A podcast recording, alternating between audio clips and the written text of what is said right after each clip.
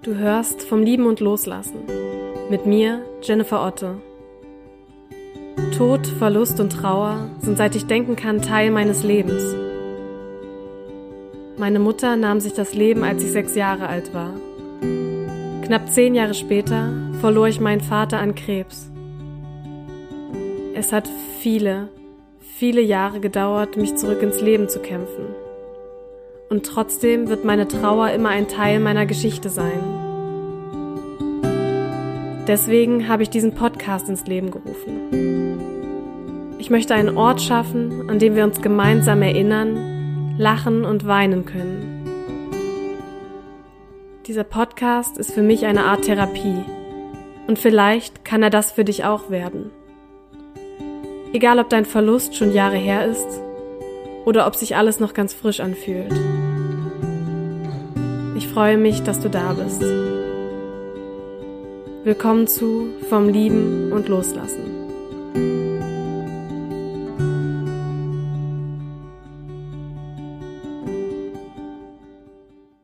Hey, schön, dass du dir da bist.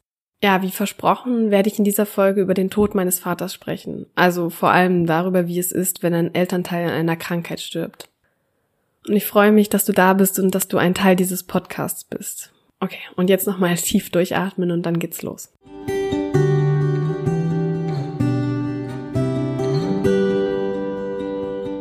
Ja, in der letzten Folge habe ich ja schon erzählt, wie, wie meine Mutter gestorben ist und dass ich ja, nach dem Tod meiner Mutter mit meinem Vater zusammengelebt habe und bei meinem Vater aufgewachsen bin. Aber eben auch viel bei meinen Großmüttern, weil mein Vater oft im Ausland gearbeitet hat unter der Woche. Und mein Vater ist 2013, also vor jetzt gerade sechs Jahren gestorben, also vor zwei Wochen war sein Todestag. Und ich hatte eine sehr enge Beziehung zu meinem Vater. Also dadurch, dass meine Mutter gestorben ist, ich glaube, diese Zeit besonders danach hat uns extrem zusammengeschweißt, weil wir ja lange zu zweit waren und wir uns, glaube ich, gegenseitig viel Halt gegeben haben. Also ich wahrscheinlich so auf meine kindliche Art und Weise ihn so ein bisschen ja irgendwie daran erinnert habe, dass das Leben irgendwie vielleicht weitergehen muss und dass ähm, ja ich weiß nicht, dass dass ich ihn dadurch vielleicht ein bisschen ihm das ein bisschen leichter gemacht habe, weil ich relativ unbeschwert war und den Tod meiner Mutter damals als Kind, glaube ich, relativ leicht weggesteckt habe, auch wenn das jetzt komisch klingt, aber das vielleicht nicht so bewusst mitgekriegt habe, wie ich dann den Tod meines Vaters später mitbekommen habe und der mich deswegen auch damals nicht so stark belastet hat. Das kommt natürlich jetzt alles wieder, weil ich das damals verdrängt habe, aber letzten Endes war ich damals, zumindest erzählen mir das immer alle, ähm, relativ unverändert und auch kindlich unbeschwert, wenn man das so sagen kann. Und mein Vater hat mir natürlich Halt gegeben, weil da dann noch jemand war und ähm, auch meine Großmutter haben mir unglaublich viel Halt gegeben, damit ich ja einfach noch eine Familie habe und das Gefühl habe, ich bin nicht allein.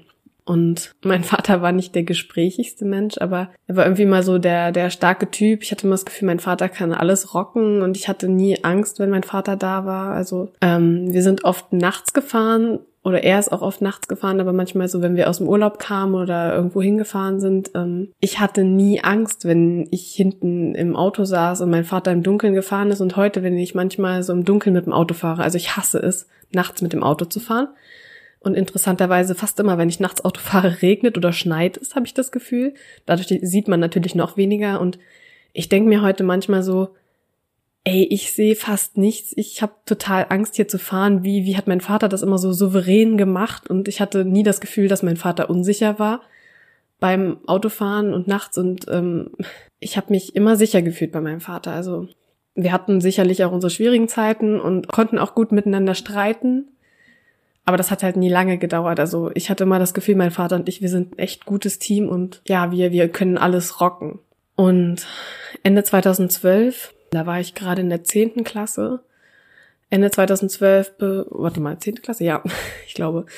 Ähm, Ende 2012 bekam mein Vater dann erste Symptome und wir wussten damals noch nicht, dass es ähm, Krebs war. Also er hatte ziemlich viel Rückenschmerzen, er hat relativ schnell viel Gewicht verloren, worauf er damals unglaublich stolz war, das weiß ich noch.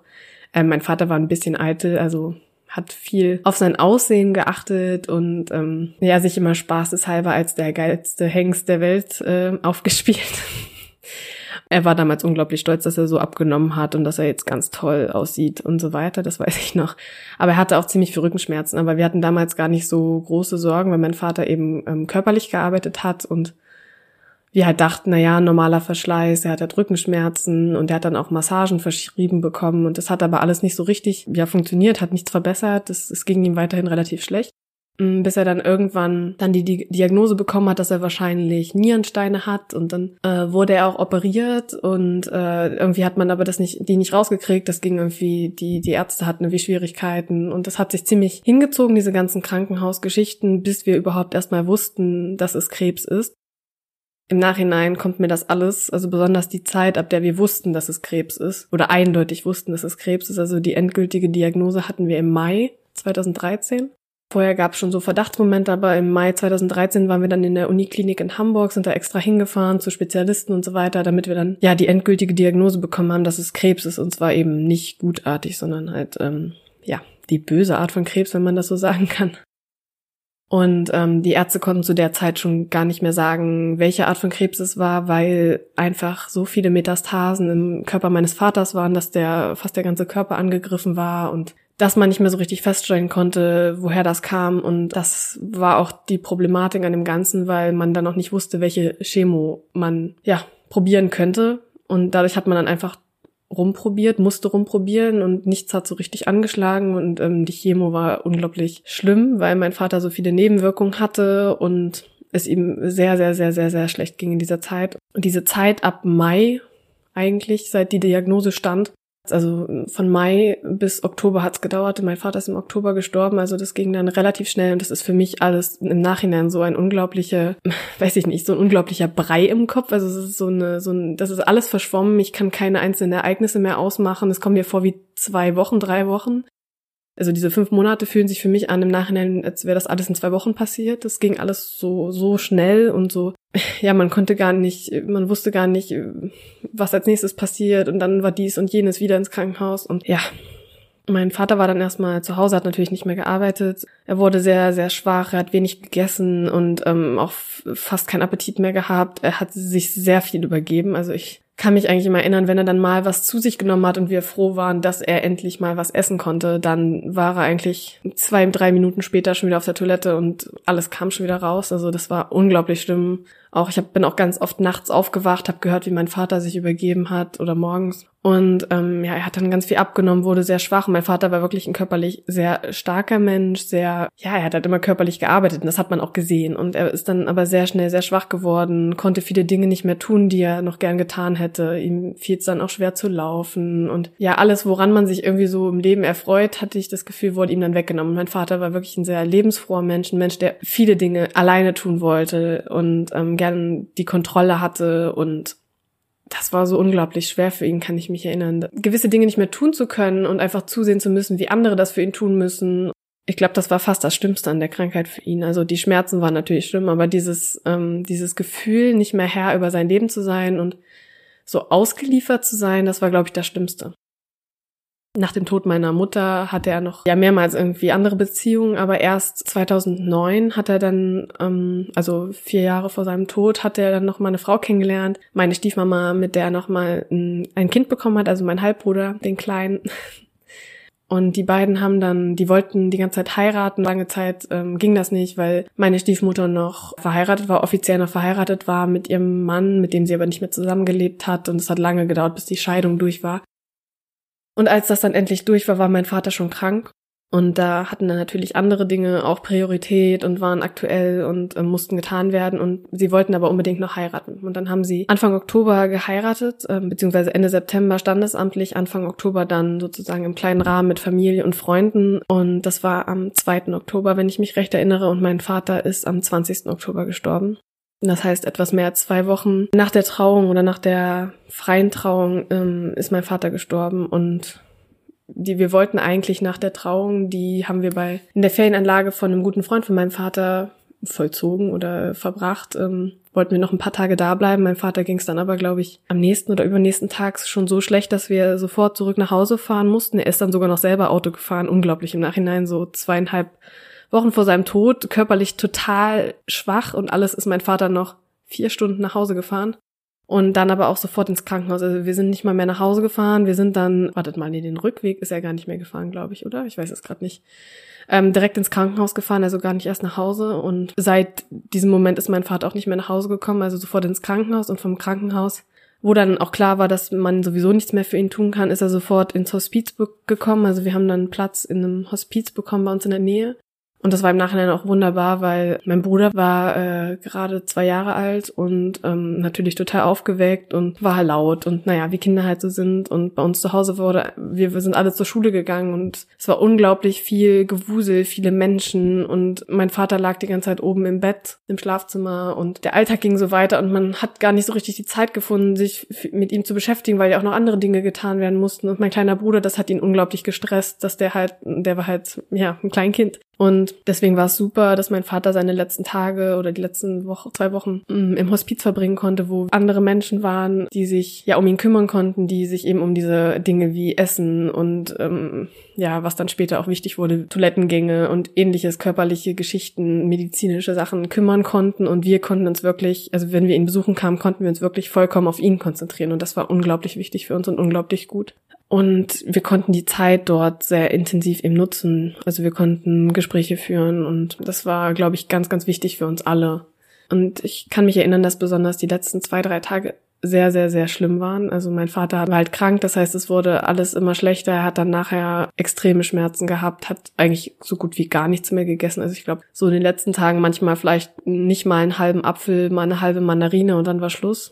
Und er war sehr schwach, am Anfang wusste ich, dass, weiß ich, dass er noch einen Rollstuhl äh, benutzen musste. Das war auch ganz, ganz schlimm für ihn. Also ein riesiger Rückschritt auch. Ähm, danach hat er gar nicht mehr das Bett verlassen und in den letzten Tagen hat er mich und auch die meisten von uns, also aus meiner Familie, gar nicht mehr erkannt.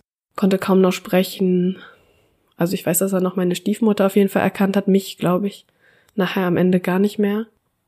Also das war sehr, sehr schlimm, das mit anzusehen, wie, wie schlimm, wie schlecht es meinem Vater am Ende ging, wie viele Schmerzen er hatte, wie, wie das alles einfach irgendwie zu Ende ging und wie er einfach überhaupt nicht mehr der Mann war, so der, der mein Vater war, den, den ich kannte. Er war einfach ein, wie, wie ein anderer Mensch. Komplett ausgetauscht. Ich, das, ja wenn du was ähnliches erlebt hast, dann weißt du wahrscheinlich, was ich meine. Und das war nachher alles so schlimm, dass ich, dass ich und meine, meine Großmutter und meine Familie, das war fa fast nachher schon eine Erleichterung, als es dann, als es dann vorbei war, weil wir einfach nicht mehr an, mit ansehen mussten, wie es ihm immer schlechter ging und wie er so, so leiden musste. Und ich weiß noch, wir sind an dem Abend vorher, waren wir, waren ich da, meine Oma war da, meine Stiefmama war da, meine Onkel waren da. Und ähm, ja, wir hatten schon alle so ein Gefühl und natürlich wurde uns das auch gesagt, dass es dass nicht mehr viel Zeit bleibt. Und wir sind dann am Abend nach Hause gefahren und ich weiß, dass dann am nächsten Morgen hat ganz früh das Telefon geklingelt. Also ich weiß nicht, ob es um sechs war, halb sieben. Hat auf einmal das Telefon geklingelt und ich weiß, dass ich in dem Moment wach geworden bin, das Telefon gehört habe und ich wusste sofort, was passiert war. Also mir war klar, wer ruft um diese Zeit an. Ich wusste, dass es jetzt passiert ist. Also das war mir sofort klar und so war es dann eben auch. Und meine, meine Stiefmutter ist dann vorgefahren und hat schon, hat da im Hospiz geholfen, dass sie meinen Vater ja nochmal hergerichtet haben, hat ihm ein Hemd mitgenommen, ein schönes. Und ähm, wir sind dann später hinterhergefahren und als wir dann, als wir dann kamen, war das, oder als ich kam, war das Zimmer dann schon total schön hergerichtet. Also noch ein Grund, warum ich total dankbar war, dass wir dieses Hospiz hatten und diese tollen Menschen, die uns da geholfen und meinen Vater betreut haben. Also das Zimmer war total schön hergerichtet. Mein Vater hatte eins seiner schönsten Hemden an und das ganze Zimmer und vor allem das Bett um meinen Vater drumherum, das war alles mit Blumen dekoriert und im Hintergrund spielte dann so leise Musik und die ganze Stimmung war irgendwie total angenehm und schön, auch wenn das vielleicht für, für dich jetzt total absurd klingt und für mich manchmal auch noch. Aber es war wirklich irgendwie sehr friedlich und sehr schön und irgendwie harmonisch. Und wir kamen natürlich als eine der ersten rein, also bevor der Rest der Familie kam. Und ich habe mich dann auf einen Stuhl neben das Bett meines Vaters gesetzt. Und ich habe immer gedacht, also wie stellt man sich so einen Toten vor? Ich habe vorher noch nie einen Toten gesehen ich habe immer gedacht, dass das ganz schlimm aussieht, dass das total, ähm, ja, keine Ahnung, offener Mund, schreckverzerrtes Gesicht, äh, weiß ich nicht, ganz blass. Und mein Vater sah aber einfach aus, wie mein Vater immer aussah, also, also wie er aussah, wenn er, als er krank war. Und sah einfach aus, als würde er schlafen und ganz friedlich und so ein ganz kleines Lächeln auf dem Gesicht, ganz kleines friedliches Lächeln. Und er hatte so ein kariertes Hemd an, daran kann ich mich noch erinnern. Und ich habe dann seine Hand gehalten und die war überraschenderweise auch noch sehr, also relativ warm. Also ich habe gedacht, die ist total kalt, aber die war relativ warm und ich habe dann immer auf seinen Bauch gestarrt, also auf dieses karierte Hemd und je länger ich darauf gestarrt hatte, desto sicherer war ich mir eigentlich, dass so seine Bauchdecke sich noch hebt und senkt, also als würde er noch atmen. Also ich hatte die ganze Zeit diesen Eindruck wirklich, er schläft einfach nur. Und also wenn mich jemand fragt, was der schönste Moment meines Lebens war, dann also wenn mich das jemand heute fragen würde und manchmal werde ich das gefragt, dann ist interessanterweise dieser Moment einer der schlimmsten auf eine Art und Weise, aber auch eigentlich der, einer der schönsten Momente meines Lebens. Und zwar, weil ich in diesem Moment, als ich dann neben meinem Vater saß, so ihn so angeschaut habe und ich hatte einfach das Gefühl, dass er so friedlich ist und vor allem nach diesem langen Kampf mit der Krankheit und diesem, diesen ganzen Schmerzen und dem Leid, er sah so unglaublich friedlich aus und ich hatte, ich kann mir das bis heute nicht richtig erklären und das muss ich auch nicht und du kannst jetzt denken, was du willst, aber ich kann nur erzählen, was ich gefühlt habe. Ich hatte, ich saß da und dann lief diese Musik und ich habe die ganze Zeit meinen Vater, ich habe die Hand von meinem Vater gehalten und es war alles irgendwie so harmonisch und friedlich und ich hatte die ganze Zeit das Gefühl, dass jemand hinter mir steht und dass mein Vater noch irgendwie in diesem Raum ist oder zumindest ein Teil von ihm noch in diesem Raum ist. Und ich weiß, dass ich mich damals immer umgedreht habe, also ich saß dann neben ihm am Bett und dann sind Leute sind gekommen und gegangen, also meine Familie und Freunde und alle möglichen Leute. Und ich saß da und hatte die ganze Zeit das Gefühl, jemand steht hinter mir und habe mich immer umgedreht, weil ich dachte, meine Oma ist da, meine Stiefmutter ist da, irgendwer steht hinter mir und hat so die Hand auf der Schulter also bei mir die Hand auf die Schulter gelegt und ich habe mich mal umgedreht, aber da war niemand. Aber ich hatte das Gefühl, dass da jemand steht und ich hatte das Gefühl, dass mein Vater noch da ist. Und dieser Moment, der hat mir so, ich weiß nicht, ich war in diesem Moment einfach vielleicht nicht glücklich, aber irgendwie friedlich und natürlich war mein Vater tot und ich habe die ganze Zeit geweint und war irgendwie, natürlich war ich fertig und aber ich hatte auch so einen tiefen inneren Frieden und in dem Moment war irgendwie, hat sich irgendwie, ich weiß nicht, alles hat sich irgendwie harmonisch angefühlt und ich hatte das Gefühl, er ist noch da, auch wenn ich wusste, dass er eben tot war. Und dieser Moment war wirklich einer der bewegendsten meines Lebens und der mich, glaube ich, auch am meisten geprägt hat. Also so ein Wendepunkt in meinem Leben, in dem ich eben auch verstanden habe, wie kurz das Leben ist und wie wichtig es ist, dass ich mein Leben lebe, wie ich es möchte und dass ich die Zeit nutze, die ich habe. Mein Vater war damals 42, als er gestorben ist. Gut, meine Mutter war noch jünger. Und mein Vater war wirklich so ein spontaner Mensch und ein lebensfroher Mensch und ein Mensch, der noch so viel erleben wollte und der alles gegeben hätte, um noch Jahre, mehr Jahre Zeit zu haben und noch länger leben zu können. Und der alles dafür eingetauscht hätte. Und dieser Moment hat mich einfach begreifen lassen, wie wichtig es ist, dass ich mein Leben lebe und dass ich ähm, es voller Freude lebe und voller Spaß und äh, mir schöne Erinnerungen schaffe. Und im Vergleich zum Tod meiner Mutter bin ich so, so dankbar, dass ich Zeit hatte, Abschied zu nehmen von meinem Vater. Also das hat natürlich mit seinem Tod nicht aufgehört. Ich musste trotzdem danach, also danach musste ich trotzdem innehalten. Und es kamen noch so viele Dinge und es kommen heute noch so viele Dinge auf mich zu, die ich verarbeiten muss. Und das wird, es wird immer schwer sein, aber ich hatte zumindest ein paar Monate Zeit, um Abschied zu nehmen, um Fragen zu stellen, um ja einfach nochmal über gewisse Dinge mit meinem Vater zu reden, auch wenn ich heute noch unglaublich viele Fragen habe, die ich gern stellen würde und auf die ich gerne eine Antwort hätte und wenn ich auch ihm gerne noch einige sagen möchte. Aber ich konnte in irgendeiner Form Abschied nehmen und mich ein bisschen darauf vorbereiten. Auch wenn ich damals eben akzeptieren musste, dass vieles nicht mehr so ging, wie ich das am liebsten wollte. Also ich wollte zum Beispiel, ich hatte nie so, eine, so ein Babybuch, ich weiß nicht, ob du das kennst. Oder zumindest habe ich es nie gefunden, wenn meine Eltern das ausgefüllt haben. Aber es gibt ja diese Babybücher, in die man einträgt. Was war das erste Wort? Wann wurde ich geboren? Manchmal klebt man, keine Ahnung, die erste Locke ein und dann schreibt man auf, was war das Lieblingsspielzeug. Und das ist das, was Eltern eben ausfüllen oder nicht alle Eltern, aber man eben ausfüllt, wenn man ein Kind hat. Und äh, ich habe das nie gehabt oder ich habe nie gefunden, das nie gefunden, wenn meine Eltern das ausgefüllt haben. Und meine Stiefmutter hat mir das damals gegeben, weil ich gesagt habe, dass ich das nie hatte. Und ähm, ich habe dann versucht, in den letzten Wochen meines Vaters, also besonders als er dann im Hospiz lag, mit ihm noch dieses Babybuch auszufüllen. Und ich hätte gerne auf so viele Dinge eine Antwort gewusst, aber erstens war mein Vater zu der Zeit sehr schwach und konnte mir gar nicht mehr alle Fragen beantworten oder hatte auch gar nicht die Geduld das musste ich erstmal akzeptieren und zweitens wusste er auch einfach viele Dinge nicht mehr. Ich war schon 17, der wusste nicht mehr vielleicht, keine Ahnung, wann habe ich das erst, meinen ersten Schritt gemacht oder so. Das konnte er mir natürlich nicht mehr sagen. Aber ich konnte zumindest so gewisse kleine Rituale noch machen und ihm gewisse Fragen stellen. Was allerdings im Vergleich zum Tod meiner Mutter, die ja ganz plötzlich verstorben ist, die von einem Tag auf dem anderen weg war, viel, viel schwerer war es, dass ich eben zusehen musste, wie mein Vater ja so, so schwach wurde und zum Schatten seiner selbst wurde. Und besonders nach seinem Tod und auch noch die ersten Jahre nach seinem Tod war es sehr merkwürdig, weil immer wenn ich an meinen Vater gedacht habe, und das habe ich auch, habe ich auch von anderen Leuten gehört, die was ähnliches erlebt haben, wenn ich an meinen Vater gedacht habe, habe ich ihn immer in seiner kranken Version sozusagen gesehen. Also ich hatte nicht dieses Bild von ihm im Kopf, als er noch gesund war und wie er aussah, als er noch stark und kräftig und ja, ohne Krebs war, sondern ich habe wenn ich an ihn gedacht habe, habe ich immer dieses ausgemergelte Gesicht gesehen und sein, sein, ja, sein Krankheits-Ich sozusagen. Und das hat sehr lange gedauert. Also wenn ich heute an meinen Vater denke, denke, kann ich das ein bisschen ausblenden und kann ihn wieder mehr so sehen, wie ich ihn eigentlich den Großteil meines Lebens kannte. Aber das war lange Zeit sehr, sehr, sehr schwer für mich. Und obwohl ich diese Zeit hatte, in der ich mich irgendwie vorbereiten konnte oder ja, obwohl ich sozusagen wusste, dass wir nur begrenzte Zeit hatten und die ein bisschen aktiver nutzen konnte, hatte ich immer noch diese Hoffnung. Also ich hatte immer die Hoffnung, es könnte ja doch noch besser werden und die Ärzte, Ärzte könnten sich ja geirrt haben und es könnte ein Wunder passieren und selbst wenn er sterben muss, dann haben wir vielleicht mehr Zeit, als uns prognostiziert wurde. Also als mir gesagt wurde, wir haben nur noch ein paar Monate oder Wochen, habe ich immer gehofft, ja, vielleicht stimmt das nicht, vielleicht haben wir noch zwei Jahre, vielleicht haben wir noch drei Jahre, vielleicht schafft er auch noch, keine Ahnung, fünf Jahre. Also damals war zum Beispiel so meine Hoffnung, dass es noch bis zu meinem Abiball schafft, weil mir das irgendwie unglaublich wichtig war. Ähm, mein Abiball war aber, äh, warte, mein Vater ist 2013 gestorben, mein Abiball war 2015, also. Also das wäre wirklich ein Wunder gewesen, hätte es bis dahin geschafft. Aber das war meine Hoffnung. Also man hat, und ich glaube, das geht vielen Menschen so und vielleicht geht es auch dir so, wenn du, oder ging es auch dir so, wenn du jemanden ähm, so an eine Krankheit verloren hast.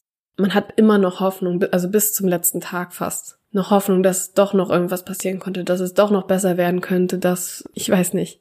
Ähm, und das ist das Komische, dass es einen, obwohl man darauf vorbereitet ist, trotzdem hart trifft, wenn es dann passiert. Und ich hatte vor allem diese Ohnmacht, also immer das Gefühl, ich kann nichts tun und diese Hoffnungslosigkeit und es wurde immer schlechter und ich, ich würde meinem Vater gerne helfen und alles, was ich tun konnte, waren, natürlich konnte ich Dinge tun, aber immer nur so kleine Dinge und ich konnte nicht, ich, ich wollte immer, ich wollte ihm irgendwie helfen und ich konnte es nicht und das war das, was unglaublich schwer war, war zu der Zeit.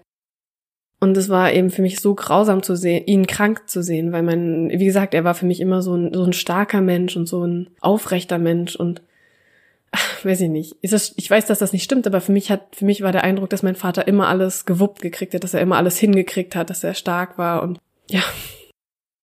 Ich hatte das Gefühl, dass ich ihm am Ende gar nicht, dass er sich selbst nicht mehr ähnlich war, also dass ich ihn, ja, dass ich ihn nicht mehr erkannt, fast nicht mehr erkannt habe und dass er am Ende mich auch nicht mehr erkannt habe. Das war sehr grausam für mich, weil wir so lange ein Team waren und so lange ähm, nur wir beide waren. Und äh, ich hatte das Gefühl, dass ich so eng war mit ihm und er war mir so wichtig, umso wichtiger natürlich, weil meine Mutter nicht mehr da war, dass ich so sehr, sehr stark, eine sehr starke Bindung zu meinem Vater hatte. Und als er mich dann plötzlich nicht mehr erkannte, also kurz vor seinem Tod, dann, das war echt heftig für mich, also ihm so in die Augen zu sehen und zu merken, er weiß gar nicht mehr, wer ich bin oder zumindest ist ihm nicht mehr gerade, kann er das nicht mehr zuordnen, wer da gerade vor ihm steht. Und trotzdem konnte ich mich irgendwie darauf vorbereiten und es ist, auch wenn ich lange gedacht habe, dass der Tod meines Vaters für mich schlimmer war als der Tod meiner Mutter, merke ich jetzt, dass das nicht stimmt, dass ich den Tod meines Vaters sehr viel besser verkraftet habe und leichter verarbeiten konnte, auch wenn ich mir sicher bin, dass ich ihn noch nicht komplett verarbeitet habe und dass das immer weitergehen wird und dass immer ein Stück zurückbleiben wird und ich, dass immer diese Trauer für mich auch immer in Schüben kommt, also immer wieder mal was hochkommt.